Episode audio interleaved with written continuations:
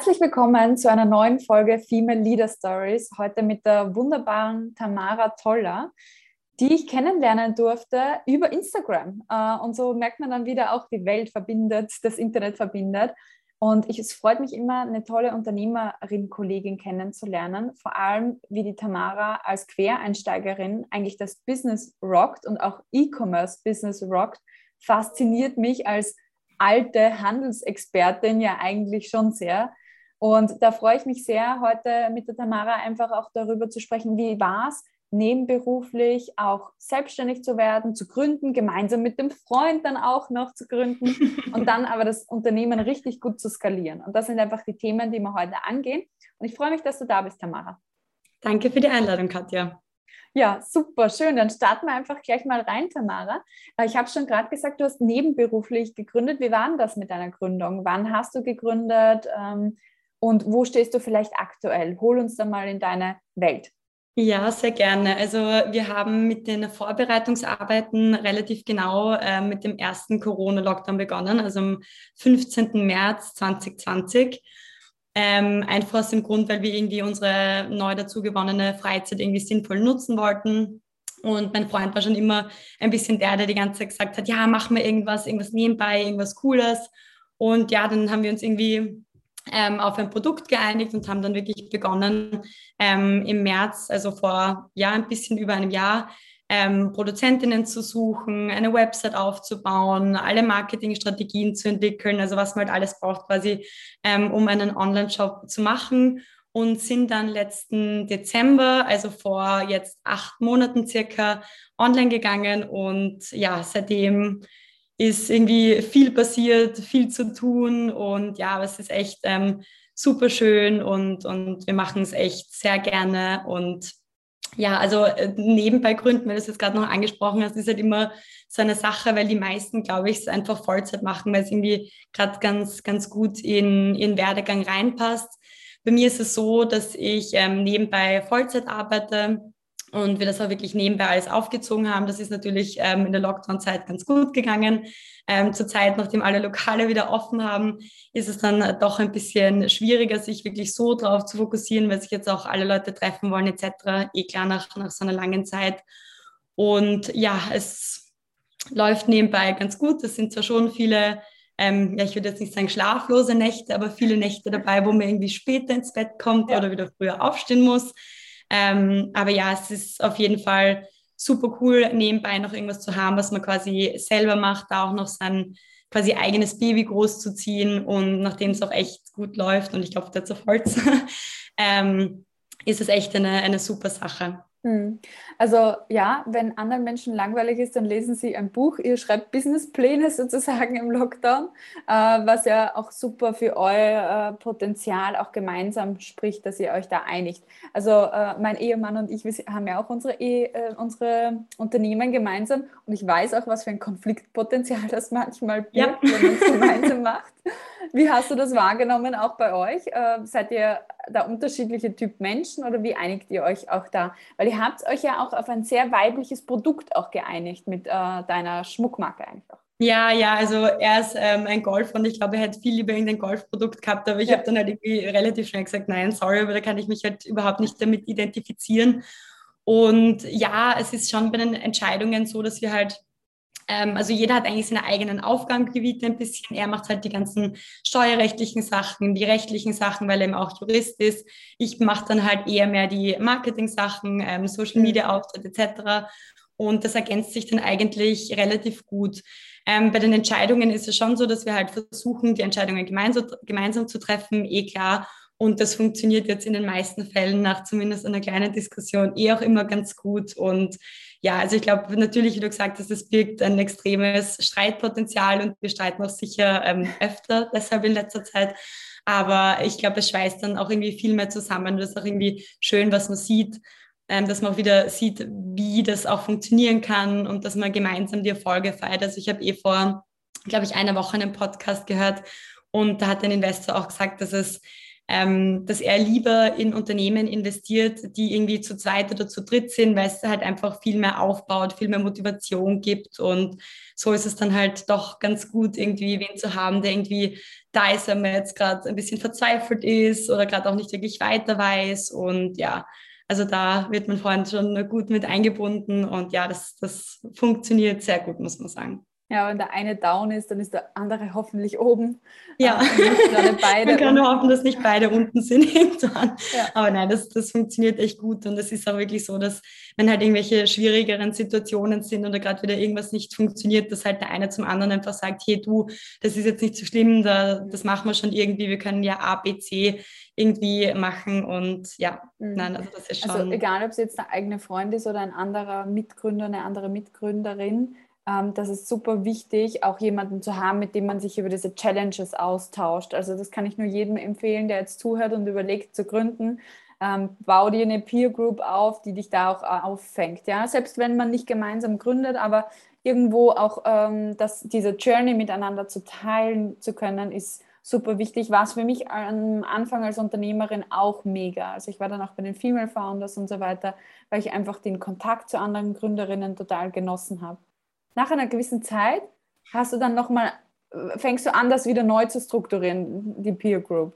Oder schaust halt, mit wem du da wieder auf gleich bist. Aber immer ganz. Und das ist halt auch super wichtig, sich auch auszutauschen. Also ich habe jetzt eh ähm, ein paar andere Freunde, die Online-Shops haben mhm. oder die ich halt jetzt irgendwie dadurch kennengelernt habe. Mhm. Und das, man merkt einfach, wie man sich auch gegenseitig irgendwie unterstützen kann und irgendwie sagt, hey, wir haben jetzt dieses ähm, E-Mail-Versand-Tool ähm, probiert, das hat super gut funktioniert, schau dir mhm. das mal an oder hey, du hast das auf deiner Homepage nicht und also mhm. man merkt einfach wirklich, dass es ähm, voll hilft und dass man einfach mit einem ganz, also eine ganz andere Sichtweise nochmal draufkriegt, wenn es einem auch wer anderer sagt und ja. sich einfach gegenseitig unterstützt. Schon ja. sehr schön. Die Idee zu eurem Schmucklabel war ja auch ganz äh, faszinierend. Wie seid ihr überhaupt äh, drauf gekommen, das zu machen? Ja, das ist eigentlich eher eine ganz lustige ähm, Geschichte. Wir waren in Südafrika eben kurz vor dem Lockdown, also wirklich noch bis zum 14. März, glaube ich.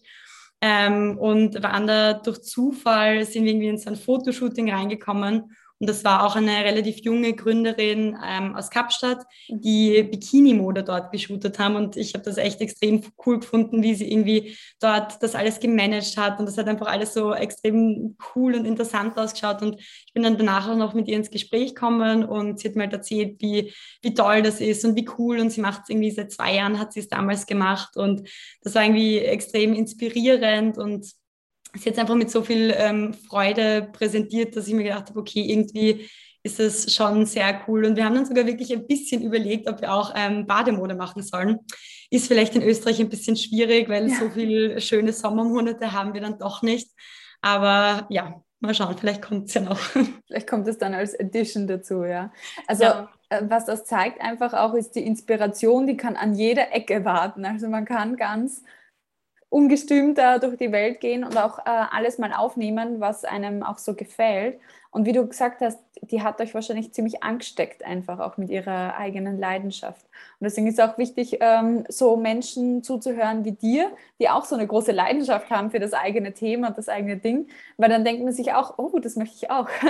ich möchte auch diese Leidenschaft haben. Und ähm, ja, und dann denkt man noch mal, ja, mir kommt vor, es fehlt voll oft irgendwie den Personen so ein bisschen am Mut, jetzt wirklich was zu machen. Also mir haben dann danach ein paar Leute auch geschrieben, ob ich irgendwie mal Zeit hätte für ein Telefonat, weil sie interessieren sich dafür.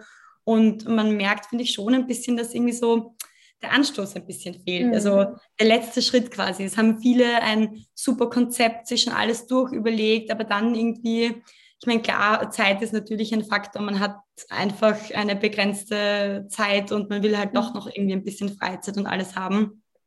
Aber es ist sicher ein bisschen auch irgendwie so der Mut, der kommt mir vor allem, kommt mir vor, vor allem bei Frauen ein bisschen fehlt. Und mhm. ja, also jeder, der irgendwie überlegt, das ist auf jeden Fall ein großer, großer Tipp von mir, es zu machen, weil es einfach super lustig ist, super cool. Man lernt jeden Tag so viele neue Dinge dazu und mhm. es ist einfach echt, also gerade auch wenn man so viel positives Feedback bekommt, ist es schon echt super. Ja, also man kann sehr viel gewinnen, wenn man sich dann doch äh, drüber traut und sagt, ja, ich wage den Sprung. vor allem, so wie du es jetzt gemacht hast mit deinem Freund, äh, ist es ja auch weniger risikoreich. Also wenn man dann sagt, okay, ja, ich kündige meinen Job und probiere das jetzt ein Jahr lang oder zwei Jahre zum Laufen zu bringen, dann ähm, und trust me, I, I was there. Ja. Also ich habe echt meinen Job gekündigt und bin rausgegangen, habe nach ein paar Monaten mir gedacht, so, was hast du nur eigentlich getan? Ja? Also irgendwie ist es nicht so, wie du dies vorher in deinem Excel-Dokument überlegt hast. Und dann hast du auch irgendwie einen anderen Druck natürlich dahinter. Und vielleicht macht es dann weniger Freude. Und ähm, das kann halt einfach echt toll sein, auch eine Nebenselbstständigkeit mal aufzubauen, um dann irgendwann vielleicht auch zu sagen, hey, ich wage mal den Schritt nochmal rüber in die Vollselbstständigkeit. Und gerade heute E-Commerce, Online-Business und so weiter, man kann wirklich risikofrei eigentlich mit einem sehr kleinen Investment auch mal starten. Wie habt ihr die ersten Produkte produziert und, und das auch finanziert für euch? Ähm, ja, glücklicherweise hatten wir beide eigentlich ähm, einen Betrag auf der Seite. Ähm, und gerade eben auch, weil wir noch unser fixes Einkommen haben, ist es eigentlich super gut gegangen. Also wir mussten jetzt nicht irgendwie einen Kredit mhm. aufnehmen, muss man, glaube ich, sowieso nie, wenn man jetzt irgendwie ein, ein Online-Business mhm. macht, außer man hat jetzt irgendein Produkt, das extrem viel Forschung etc. bedarf. Aber wir hatten wirklich eben und auch haben uns durch den Lockdown relativ viel gespart, ohne Essen gehen etc. Und dann hat keine Freizeitaktivitäten. Genau, keine Freizeitaktivitäten, kein Reisen. Und dann hat man einfach relativ schnell so einen ähm, kleinen Betrag irgendwie auf der Seite, den man dann auch super gut reinstecken kann. Und ja, nein, das, das hat sich alles super, super ergeben, muss man ja. sagen. Wenn du sagen möchtest, in welcher Größenordnung habt ihr ein Initialinvestment gemacht? Ja, kann ich gern sagen, weil ich bin ja da, um offen drüber zu reden. Ich glaube, es waren so um die 13.000. Mhm. Aber wir haben jetzt auch, also man kann es sicher auch ein bisschen kostengünstiger machen. Wir haben jetzt nicht großartig überlegt, ob wir ein Fotoshooting machen sollen, ob wir jetzt noch diese Investition tätigen sollen, etc. Also in dieser Größenordnung hat sich jetzt abgespielt. Mhm. Aber es ist, die laufenden Kosten halten sich wirklich super gering. Man hat halt sein, seine Shopify-Gebühr, man hat irgendwie noch ein paar Tools, die man auch nebenbei irgendwie hat, aber es ist wirklich wenig Risiko, wie du es schon gesagt hast, dabei. Und es steht eigentlich, also es spricht eigentlich mehr dafür, es zu tun, als es nicht zu tun. Es, man kann eigentlich ja, ja, mit einem kleinen Budget so viel machen. Und ich finde das eben noch ganz lustig, weil viele mich auch dann immer fragen, ja, wie viel hat das jetzt gekostet? Und das muss ja immens schwierig sein und alles mögliche. Und wie kann man das, weil ich habe jetzt auch nicht wirklich BWL studiert, ähm, aber es ist eigentlich nicht so ein großer Hokuspokus. Also ich glaube, die Leute stellen sich immer ein bisschen schwieriger vor, als es eigentlich ist. Also Shopify bietet da wirklich, und ich will jetzt auch überhaupt keine Werbung oder so machen, aber die geben dir wirklich super gutes Werkzeug in die Hand, um einen Online-Shop zu machen. Und mhm. ja. Ja, und auch, glaube ich, mit dem Shift, den man auch im, im Consumer-Verhalten hat oder sieht, ist es auch ganz gut, jetzt auch ein kleiner Online-Shop zum Beispiel zu sein und das ist auch wertvoll und ihr produziert ja auch in Europa ähm, und auch nachhaltig und ich glaube, das sind auch so Assets, die man dann einfach auch mitbringt ähm, als Value für den Kunden.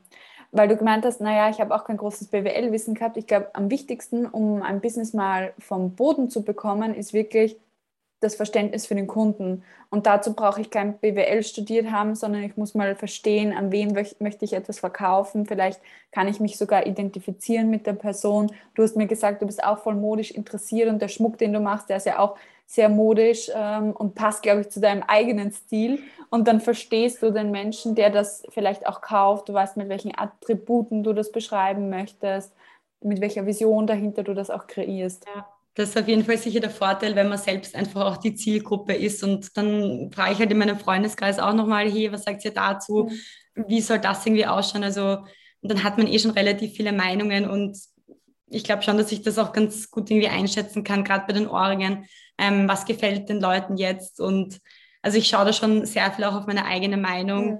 Ähm, und wir hätten jetzt eigentlich keinen einzigen Ohrring dabei, den ich jetzt nicht tragen würde, wo ich sagen würde, ja, das ist jetzt irgendwie den würde ich jetzt nicht tragen, aber ich glaube mir halt, dass er der Menge irgendwie gefällt. Also das ist halt schon irgendwie ja. auch sehr cool, muss man sagen, dass man Produkte hat, mit denen man sich so identifizieren kann, hinter dem man auch wirklich extrem steht und wirklich sagt, das ist ein cooles Produkt, ich finde das super cool, ich mhm. würde es mir hundertmal auch kaufen und ja, aber ja. gerade auch ja, Nachhaltigkeit ist natürlich auch immer ein, ein, wichtiger Punkt für uns auch von Anfang an gewesen.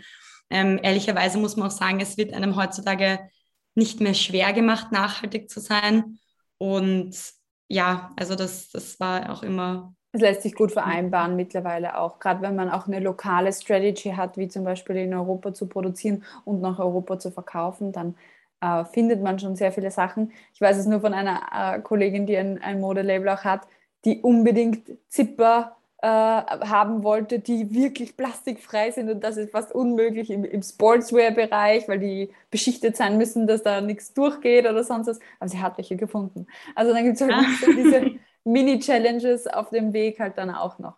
Hm, was würdest du sagen, waren auch, und ihr habt eine wahnsinnig tolle Performance hingelegt. Also du hast gesagt, im März haben wir eigentlich angefangen, im Dezember haben wir gelauncht, ist halt super weggelauncht, auch ähm, noch Weihnachtsbusiness mitgenommen und jetzt ähm, habt ihr acht Monate geöffnet und du, ihr habt schon monatlich fünfstellige Umsätze erzielt, auch mit eurem E-Commerce-Business, was einfach super, eine super tolle Reise ist. Was würdest du sagen, waren eure Erfolgsfaktoren auch auf dem Weg? Ja, ich würde fast sagen, dass sehr viel eben am Marketing liegt. Ähm, sehr viel auch an der Werbeschaltung. Und also ich habe mich da, muss ich sagen, schon sehr äh, gut eingelesen, glaube ich, und wirklich auch sehr intensiv.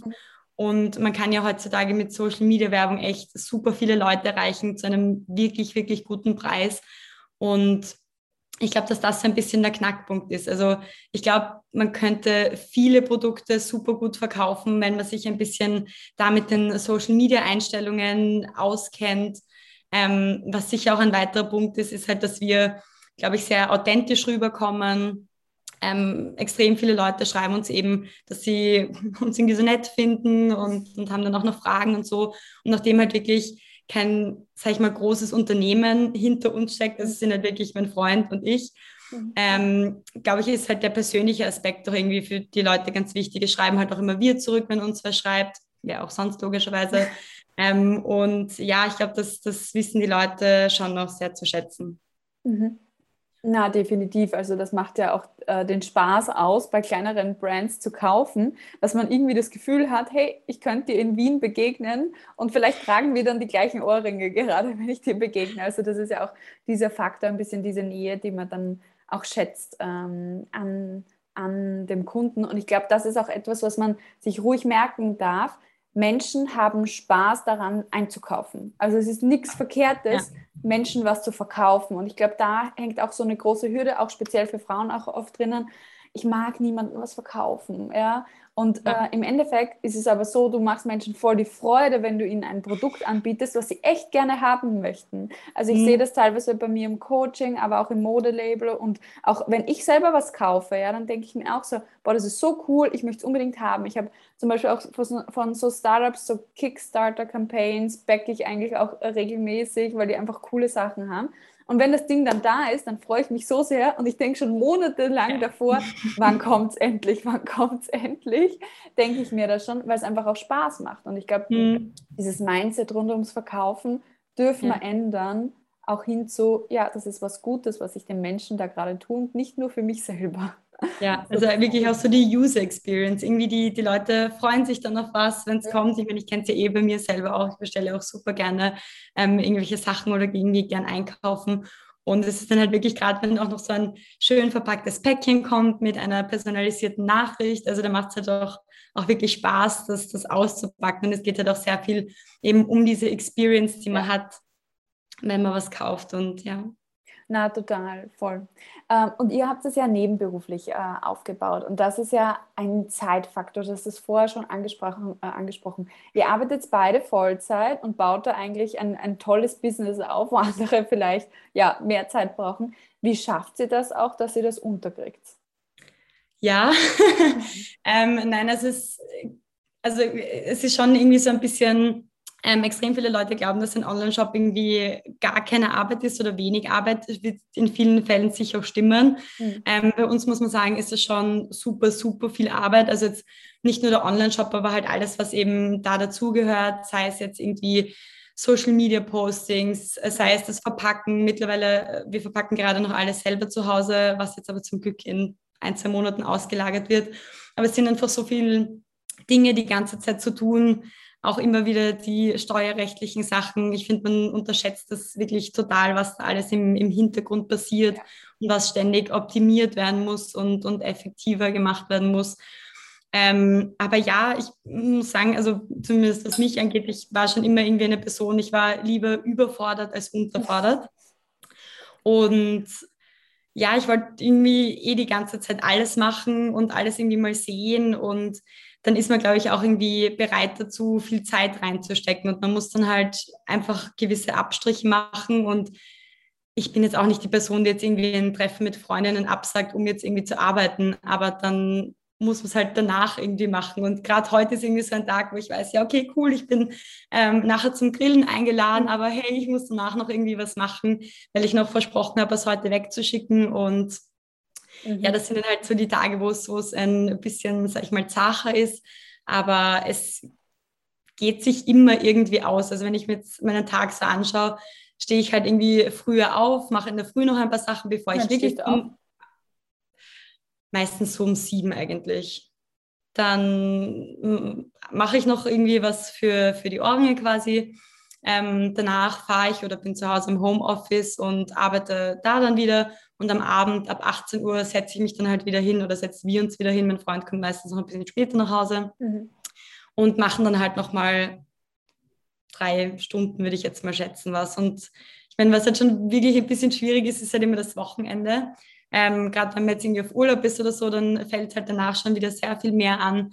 Aber ja, man muss halt einfach bereit dazu sein, am Wochenende jetzt auch früh aufzustehen und sich hinzusetzen und zu sagen, okay, jetzt schlafe ich halt nicht bis elf und dann frühstücke ich mal chillig und bin irgendwie um 14 Uhr bereit und gehe jetzt baden, sondern es ist halt auch am Wochenende ein, ich stehe jetzt um 8 Uhr auf, ähm, mache was, dann treffen wir irgendwie Leute und am Abend setzen wir uns wieder hin. Also ja. Ich glaube, wenn man ein gutes Zeitmanagement hat und ja, es, es geht sich schon irgendwie aus, aber es ist halt wirklich, also ich mache mir auch super gern ähm, To-Do-Listen, ähm, schreibe dann irgendwie das Wichtigste ganz oben hin oder mache zwei oder drei Rufzeichen dazu und arbeite das dann irgendwie ab, aber einfach effektiv und sich jetzt nicht die ganze Zeit ablenken lassen von allen möglichen Sachen. Ähm, öfter auch das Handy weglegen, weil wenn man wirklich irgendwie Sachen schreiben muss etc., nutzt mir das irgendwie nichts, wenn die ganze Zeit das Handy daneben liegt und irgendwie aufleuchtet und ja, ja also effektives Arbeiten. Auch wirklich so Deep Work Sessions natürlich zu machen, dann wirklich äh, störungsfrei zu arbeiten, das ist da schon sehr, sehr wichtig. Ich glaube, es gibt jeden Unternehmer auch ein bisschen so. Ähm, ich finde, ein Unternehmen ist am Anfang wie so ein Baby. Das braucht einfach halt jeden Tag Aufmerksamkeit oder wie eine Pflanze, die du hochziehen möchtest. Und du sagst auch nicht am, äh, am Wochenende, jetzt stehe ich nicht auf und das Baby schreit oder so. Könnte schwierig einfach, werden. Hat halt irgendwie Bedürfnisse und wenn du dieses Commitment eingegangen bist, dann ähm, musst du es bis zu einem gewissen Grad auch durchziehen. Ja? Und was mir da in der Gesellschaft manchmal fehlt, ist auch so dieses Umdenken von, jeder möchte irgendwann am Ende des Tages reich sein, aber der Weg dorthin, der ist dann für viele halt einfach zu anstrengend sozusagen. Ähm, ja. Ich meine, klar, wenn man sich aussuchen kann, wird wahrscheinlich jeder sagen, ich gewinne jetzt mal im Lotto und irgendwie chillig. Aber ja, aber ich finde, es ist halt auch eben gerade so viel Belohnung, dieses Feedback zu bekommen und zu sehen, dass Leute nicht nur einmal kaufen, sondern zwei, drei, viermal. Wir hatten jetzt auch eine Kunde, die zum siebten Mal bestellt hat. Also das ist irgendwie auch schon so viel wert. Die hat fast in jedem Monat bestellt, oder? Ja, ich habe gedacht, die hat jetzt eigentlich schon alle fast zu Hause. Aber nein, es ist wirklich, es gibt einem auch so viel zurück und dann vergisst man auch sehr schnell wieder die Nächte, an denen man jetzt irgendwie ein bisschen weniger geschlafen hat, weil man noch irgendwas vorbereitet hat, weil man noch irgendwas geschrieben hat. Ähm, ja, also es, es mhm. Ja, aber wahrscheinlich eh wie bei einem Kind. Das dankt einem wahrscheinlich dann auch, wenn man irgendwie das kleine Kind sieht und es lacht einen an. Dann Nehme ich jetzt mal an, ist der gleiche. ja, voll. Also die Erfolge machen dann vieles äh, wieder wett. An der Stelle möchte ich einfach nur sagen, dass es auch nicht für jedermann geeignet ist, so viel zu arbeiten sozusagen. Also es ist auch, ähm, also ich will das auch nicht so als idealtypisch darzustellen, jetzt einen Vollzeitjob zu haben und nebenbei noch Vollgas das Business aufzuziehen. Es ist nicht für jedermann und jede Frau geeignet. Man muss dann immer selber schauen, gibt es mir Energie, das zu machen an meinem Feierabend oder brauche ich einen anderen Recharge? Beziehungsweise laugt mich der Beruf so sehr aus und muss ich vor irgendwie einen anderen Beruf haben, der mich mehr äh, energetisch auflädt, damit ich da halt das noch machen kann. Also da dann sich nicht äh, zugrunde zu arbeiten, sondern immer auch zu reflektieren, schaffe ich das, ist, glaube ich, ganz wichtig. Sharing is Caring. Kennst du jemanden, der diese Karrierestory unbedingt hören muss? Dann teile jetzt gleich den Female Leader Stories Podcast mit ihr oder ihm.